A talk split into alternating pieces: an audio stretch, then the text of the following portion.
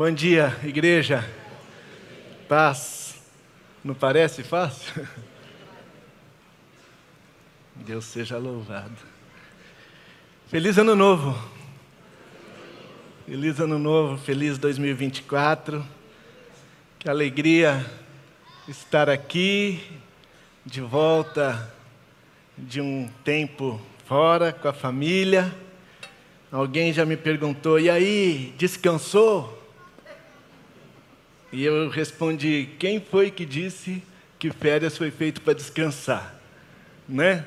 Férias é para a gente se acabar de fazer o que gosta, né? De curtir as pessoas mais próximas. Para descansar, a gente pode descansar todo dia um pouquinho à noite, descansa no sábado, né? Se a gente chega nas férias precisando descansar, sinal que alguma coisa está errada no estilo de vida, viu, gente? A gente descansa o ano inteiro, né? Se não descansar ao longo do ano, vai dar ruim. Vai dar ruim. É que nem a comida, né? É aquela mesma lógica, mesma lógica, né? Que o que aumenta assim o nosso peso não é o que a gente come entre o Natal e o Ano Novo. É o que a gente come entre o Ano Novo e o Natal. que bom estar aqui. Que bom estar aqui. Que a gente se lembre, Leinha e eu, nunca antes na história desse país, a gente tinha passado Natal e Ano Novo longe da igreja. Foi muito bom, viu, gente? Mas foi meio estranho também. Vamos orar mais uma vez? Obrigado, Senhor. Obrigado, Deus amado, Deus eterno, Criador dos céus e da terra. Nosso Pai, Deus de amor, único, Deus vivo e verdadeiro Obrigado pela vida, obrigado pelo ar, obrigado pelo alimento, obrigado pelos amigos, obrigado pela igreja, obrigado pela saúde, obrigado pelo teu Santo Espírito em nós, obrigado por Jesus, obrigado por essa mesa aqui à frente e especialmente pelo que ela representa, pelo que ela nos lembra. Louvado seja o nome do Senhor. Obrigado porque podemos agora ler juntos a tua palavra, que ela nos abençoe, que ela nos edifique, que ela nos transforme, que ela nos encontre no fundo do coração, no fundo da alma. Em nome de Jesus. Amém. Amém.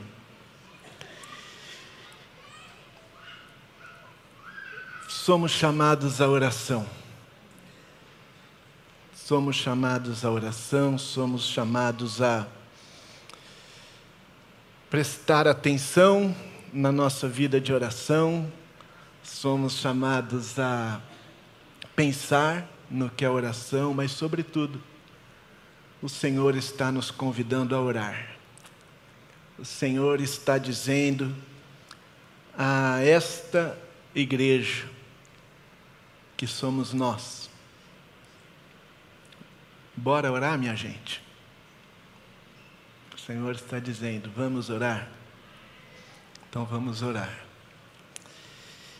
Pensando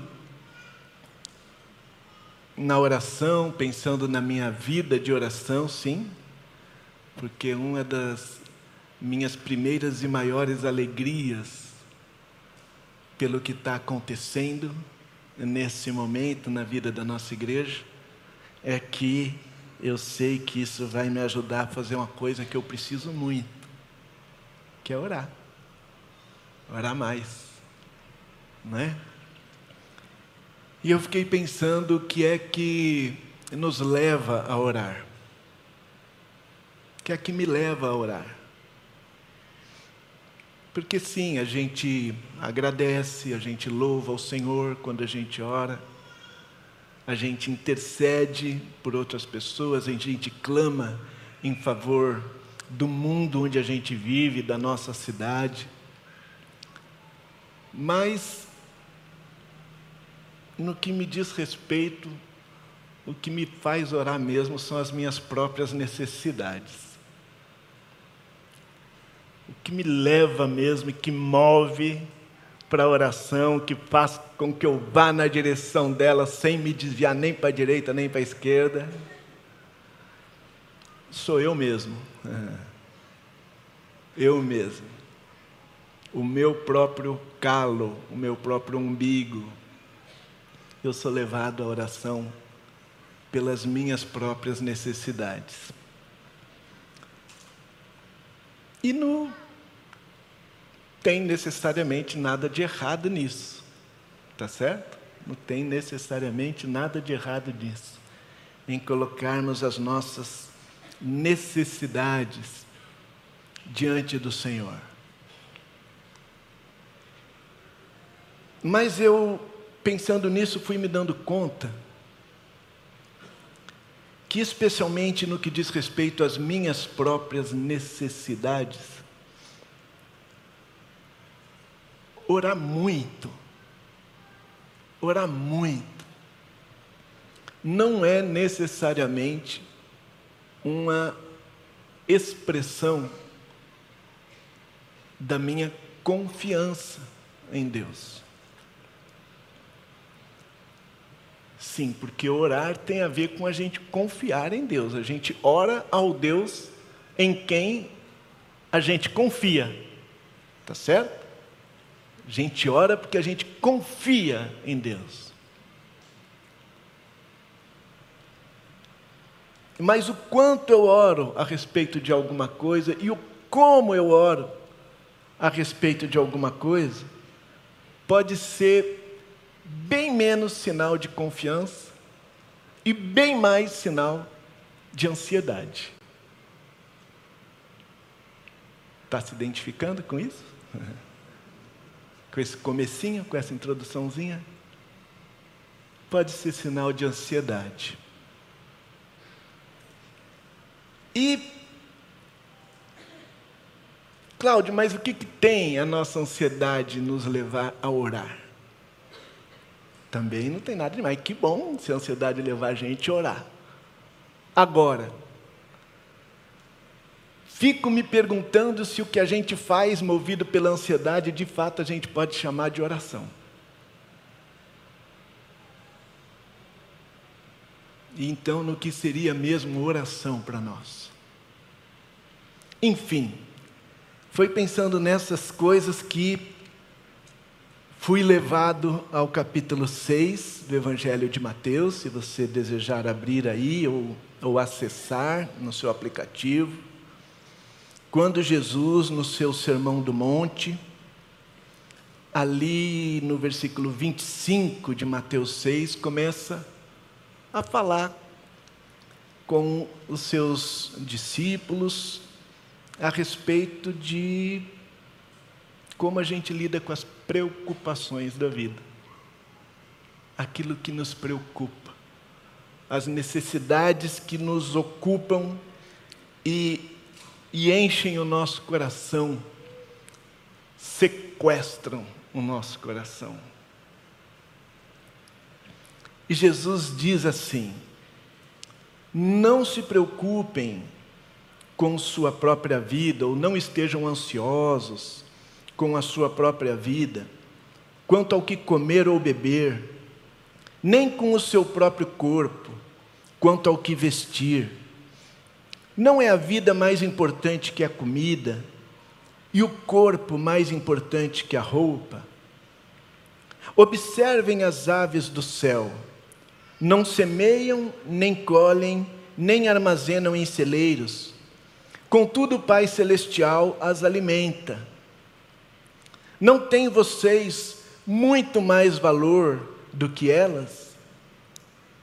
Quem de vocês, por mais que se preocupe, pode acrescentar uma hora que seja a sua vida? A ansiedade, além de não prolongar a nossa vida, nem por uma hora que seja, ainda piora muito. ainda piora muito a qualidade da vida. Por que vocês se preocupam com roupas? Vejam como crescem os lírios do campo. Eles não trabalham nem tecem. Contudo, eu lhes digo que nem Salomão, em todo o seu esplendor, vestiu-se como um deles. Se Deus veste assim a erva do campo, que hoje existe e amanhã é lançada ao fogo, não vestirá muito mais a vocês, homens de pequena fé? Portanto, não se preocupem dizendo que vamos comer, ou o que vamos beber, ou o que vamos vestir, pois os pagãos é que correm atrás dessas coisas. Mas o Pai Celestial sabe que vocês precisam delas. Busquem, pois, em primeiro lugar o reino de Deus e a sua justiça, e todas essas coisas lhes serão acrescentadas. Portanto, não se preocupem com o amanhã, pois o amanhã trará as suas próprias preocupações. Basta a cada dia o seu próprio mal. Fui levado a esse texto, meu irmão, minha irmã, e quando cheguei nesse finalzinho, a partir do, do versículo 31, eu me dei conta, pela primeira vez, que Jesus estava se referindo à oração ao modo de orar que ele nos ensinou, que ele tinha acabado de ensinar para essas pessoas. Porque veja o que ele diz: não se preocupem dizendo que vamos comer, ou que vamos beber, ou que vamos vestir. Não fiquem preocupados com isso. Não fiquem girando em torno disso. Pois os pagãos é que correm atrás dessas coisas mas o Pai Celestial sabe que vocês precisam delas. Busquem, pois, em primeiro lugar o reino de Deus e a sua justiça, e todas essas coisas lhes serão acrescentadas. Portanto, não se preocupem com amanhã, pois o amanhã terá as suas próprias preocupações, basta a cada dia o seu próprio mal. Aí a gente volta uma página da Bíblia, talvez na sua Bíblia até esteja na mesma página,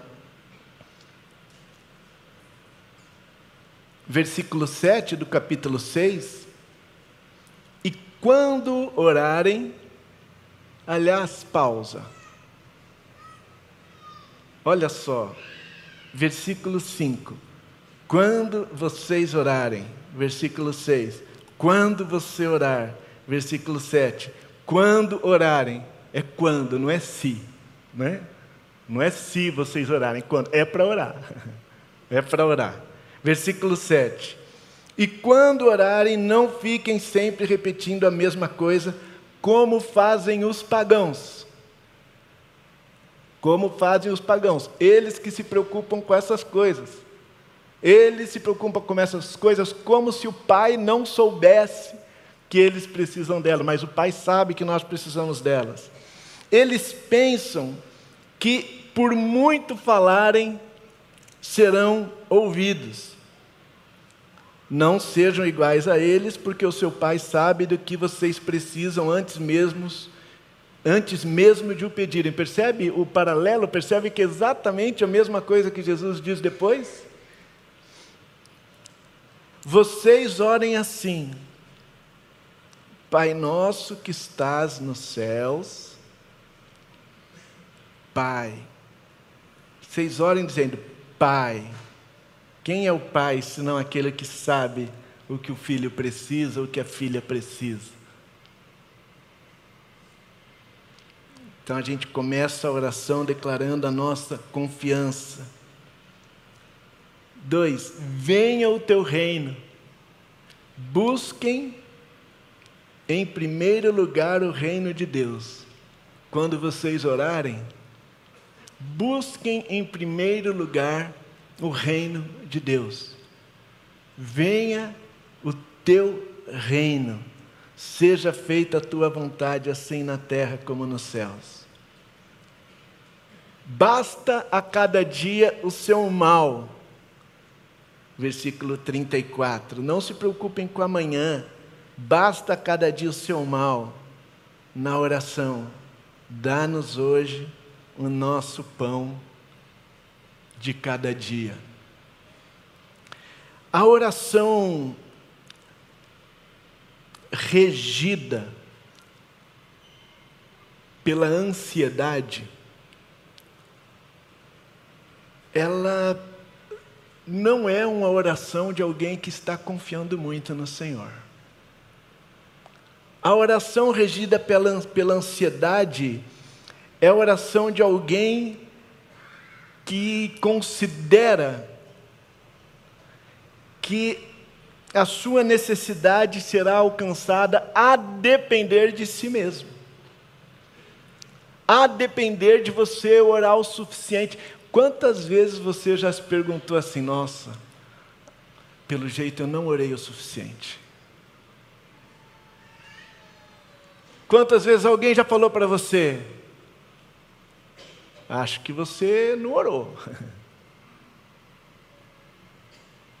Se isso está acontecendo, se isso não aconteceu, é porque você não orou o suficiente. A oração da ansiedade não é a oração da confiança. Não é a oração da confiança. Mas também a oração da ansiedade é uma oração que coloca no lugar mais importante da agenda a minha própria necessidade, ou seja, a mim mesmo,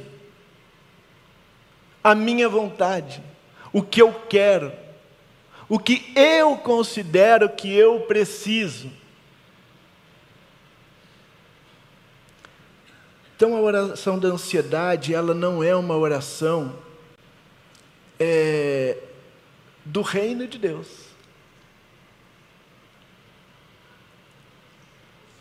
Porque a oração do reino de Deus busca a vontade de Deus. E eu acho interessante quando aqui diz que o Pai sabe o que você precisa. E quando eu estou na oração da ansiedade, eu me dou conta, reconheço, confesso. Agora, né? Que o que eu preciso mesmo é ser liberto dessa ansiedade. O que eu preciso mesmo é de paz. O que eu preciso mesmo é descansar.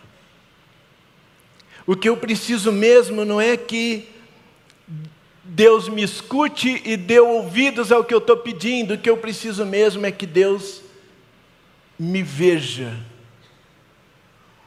e enxergue o que eu estou precisando.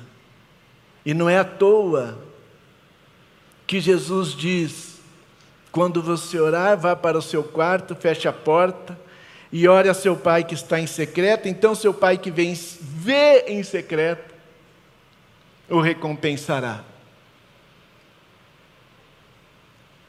Eu estou na repetição, eu estou na insistência, eu estou no disco, disco furado, isso é antigo, hein? Alguém traduz aí para os adolescentes, para os jovens. Como que se diria isso hoje, hein? Enfim, estou é, desse jeito aí, você entendeu?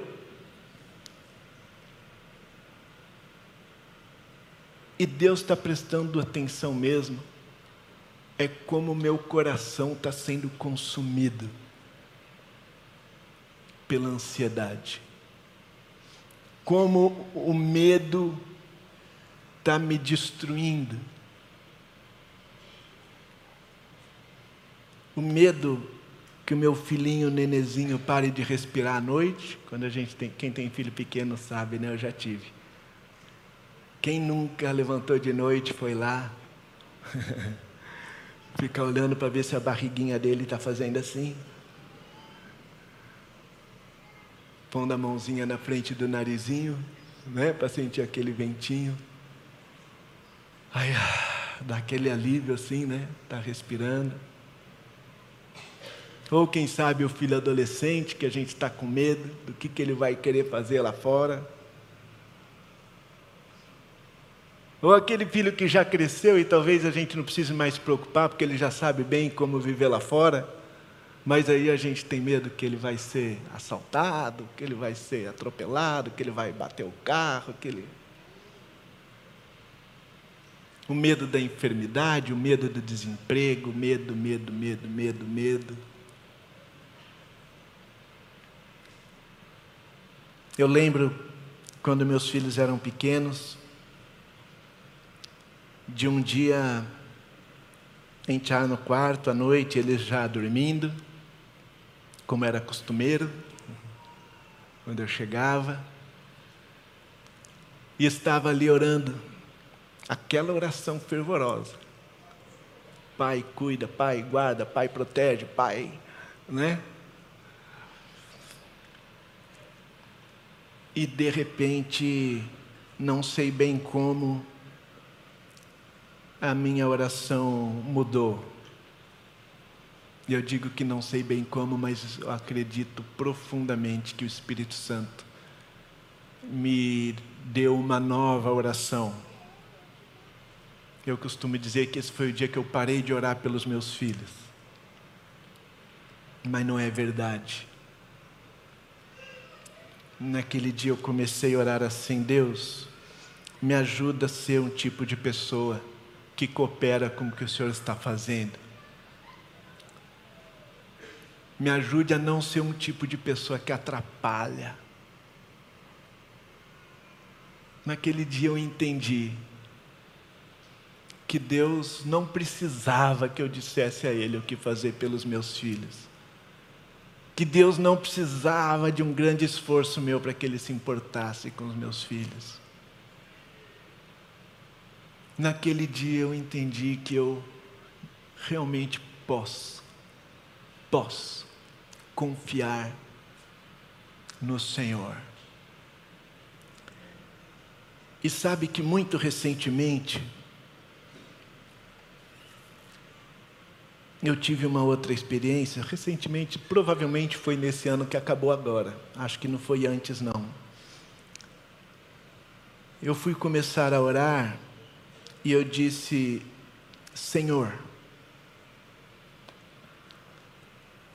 E naquele momento, um pensamento, como que uma voz vinda de dentro de mim, disse assim: Pai. E aí eu iniciei a minha oração dizendo: Pai. Pai. Desde aquele dia, eu começo as minhas orações todas dizendo: Pai. E de vez em quando acontece de eu falar, Senhor, e aí eu digo, Pai. Porque eu entendi que Deus deseja, Deus deseja que eu confie nele como um pai, que Ele é um pai confiável. Eu lembro um dia que eu vi um texto do meu pai, provavelmente em alguma rede social ou em algum grupo do WhatsApp, em que ele disse assim: para andar com Jesus eu não preciso de nada além do que eu aprendi com a minha mãe. Mãe dele, uma mulher piedosa, católica, que faleceu quando ele tinha cinco anos de idade. Cinco anos de idade. E ele, lá pelos 70 anos de idade, diz assim: para andar com Jesus eu não preciso de nada além do que eu aprendi com a minha mãe. E ele disse: o Pai Nosso e o Credo dos Apóstolos. E eu que nunca tinha dado muita atenção ao Credo dos Apóstolos, Sabe, né?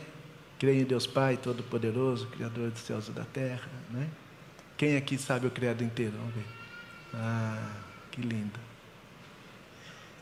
Aí eu fui dar uma olhada no credo, mas comentando essa história com um amigo, ele disse: Eu tenho um, um comentário do credo de um grande teólogo. Aí eu falei, eu quero ver. E a primeira página daquele comentário me, me afetou profundamente. Porque ele disse assim: não é creio em Deus Pai, vírgula, todo-poderoso, vírgula, criador dos céus e da terra. Ele falou, não é assim. E eu pensei, não, às vezes eu vejo escrito até com hífen, né? Já viu? Creio em Deus, hífen, Pai, né? Ele falou, não, Creio em Deus, vírgula, Pai Todo-Poderoso. Nossa, que diferença faz uma vírgula, né? Que diferença faz o lugar da vírgula. E eu pensei, é verdade, Deus é todo-poderoso na sua paternidade. Pai Todo-Poderoso. Pai Todo-Poderoso. Então, meu irmão, minha irmã, nós precisamos orar sempre. Precisamos orar muito. Precisamos orar sobre tudo. Mas precisamos orar redirecionando a nossa confiança de fato ao Senhor.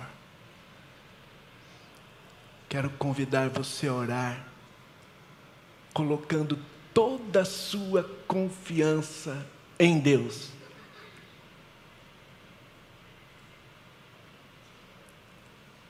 Você trabalha, você toma suas providências, dá seus pulos naquilo que depende de você, mas toda a sua confiança em Deus, nenhuma confiança na sua oração, na sua fé,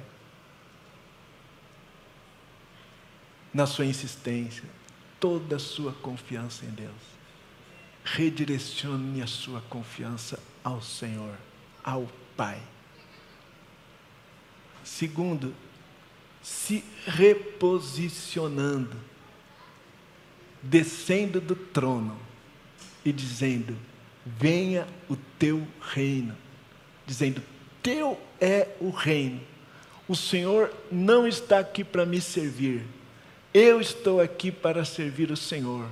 O Senhor sabe do que eu preciso. Eu sei que o Senhor sabe. Então eu quero descansar nisso, esquecer isso e quero perguntar para o Senhor o seguinte: o que, que eu posso participar aí do que o Senhor está fazendo? Com o que o Senhor quer que eu me ocupe hoje? Com a necessidade de quem o Senhor quer que eu me ocupe hoje? O que, que o Senhor quer que eu faça hoje?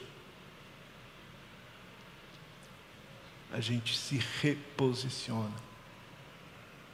E três, a gente ora especialmente colocando a vida diante de Deus. Deus, para além dessas necessidades, que eu tenho, para além desses desejos. Olha aqui o meu coração como está. Olha a minha alma como está. Olha como está se refletindo no meu corpo. As dores da minha alma, o meu jeito de pensar. Olha para mim, Senhor. Me cura me liberta, me transforma, me ajuda a crescer. O apóstolo Paulo diz, não diz? Não andem ansiosos por coisa alguma, antes, em tudo sejam conhecidas diante de Deus as suas necessidades, com toda oração e súplicas, com ações de graças e a paz de Deus, que excede o entendimento, guardará o coração e a mente de vocês em Cristo Jesus. Mas especialmente, eu quero deixar com você, quando você já olha para essa mesa, o que o apóstolo Pedro diz na sua primeira carta. Primeira carta de Pedro 5, capítulo 5, versículo 7.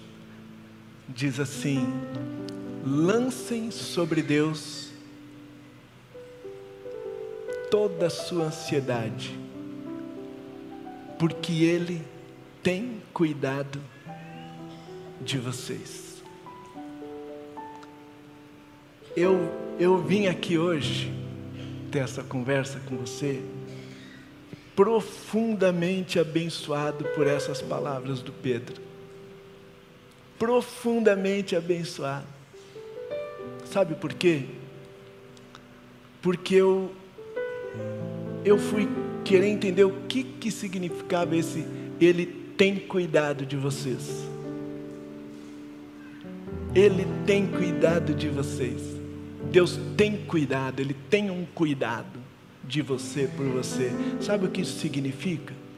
Sabe qual é a melhor tradução dessa palavra? Aliás, essa palavra ela aparece umas dez vezes no Novo Testamento. Eu acho que só aqui na carta de Pedro que ela está traduzida assim. Sabe como que ela está traduzida todas as outras vezes? Esse ter cuidado, se importar lancem sobre Deus toda a sua ansiedade, porque Ele se importa com vocês. Deus se importa. Lembra os discípulos na tempestade, o barco balançando, Jesus dormindo? Jesus, você não se importa que a gente vai morrer? É a mesma palavra, o mesmo verbo. Lembra da Marta? Jesus, você não se importa, eu aqui nesse corre e a Maria aí? É o mesmo verbo. Jesus se importa. Coloca diante de Jesus a sua ansiedade, porque Ele se importa. Não pense que Jesus não se importa. Não pense que Deus não se importa. Se Deus não se importasse, essa mesa não existiria. Essa mesa aqui diz que Deus se importa comigo e com você. Deus se importa comigo e com você. Quero convidar você a baixar sua cabeça agora.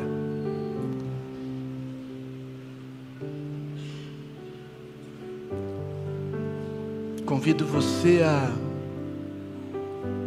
deixar o seu coração ficar consciente agora do que te traz ansiedade. Tem alguma coisa que costuma te trazer ansiedade? Tem alguma situação que costuma te trazer ansiedade? Tem algo que está te trazendo ansiedade hoje?